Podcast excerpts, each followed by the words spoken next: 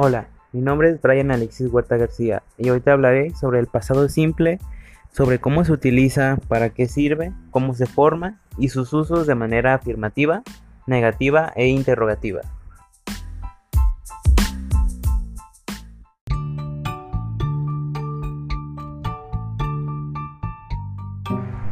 Para comenzar a saber más sobre el tema, primero debemos saber qué es.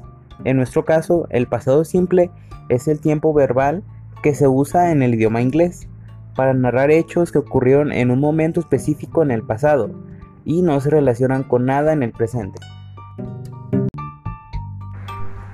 Algo que también es importante saber es para qué sirve.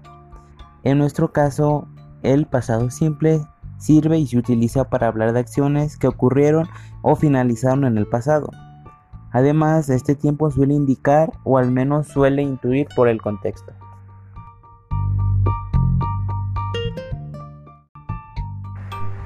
Ahora continuamos con cómo se forma. Este se forma utilizando la base del verbo añadiendo la terminación ed. Cuando hablamos de la forma base hacemos referencia al infinitivo sin la preposición to.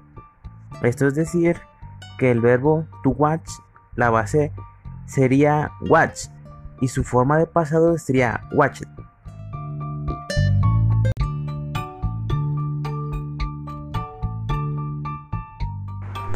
Para utilizarlo de manera afirmativa, solamente ponemos la forma con base ed.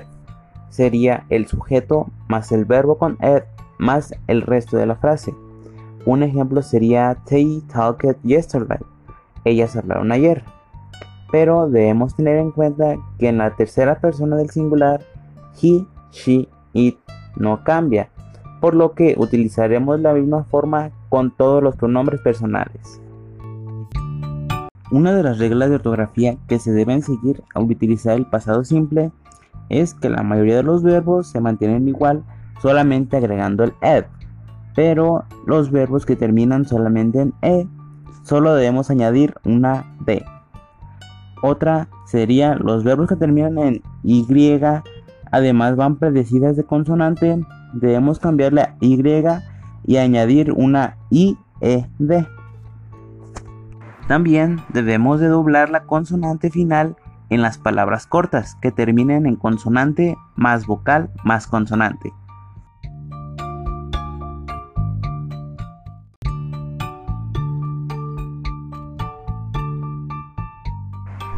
La estructura que este tiene de manera negativa es sujeto más did más not más el verbo más lo que termina en la frase. Esto se aplica tanto en los verbos regulares, to work, o en los irregulares, to go. Un ejemplo sería He did not speak Russian. Él no habla ruso.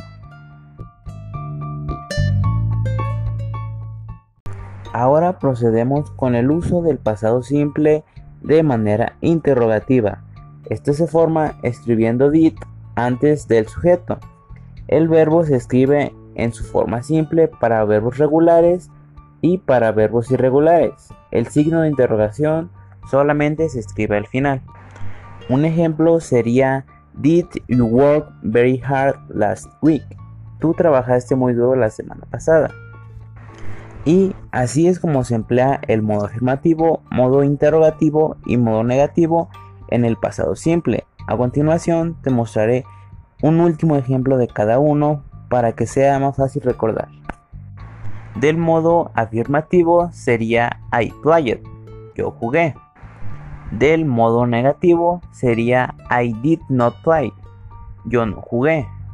Y del modo interrogativo, did he play, ¿jugué yo?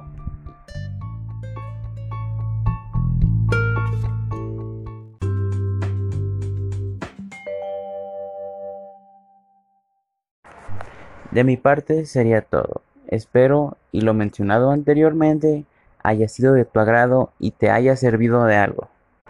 Mi nombre es Brian Alexis Huerta García y que pases un buen día, tarde o noche.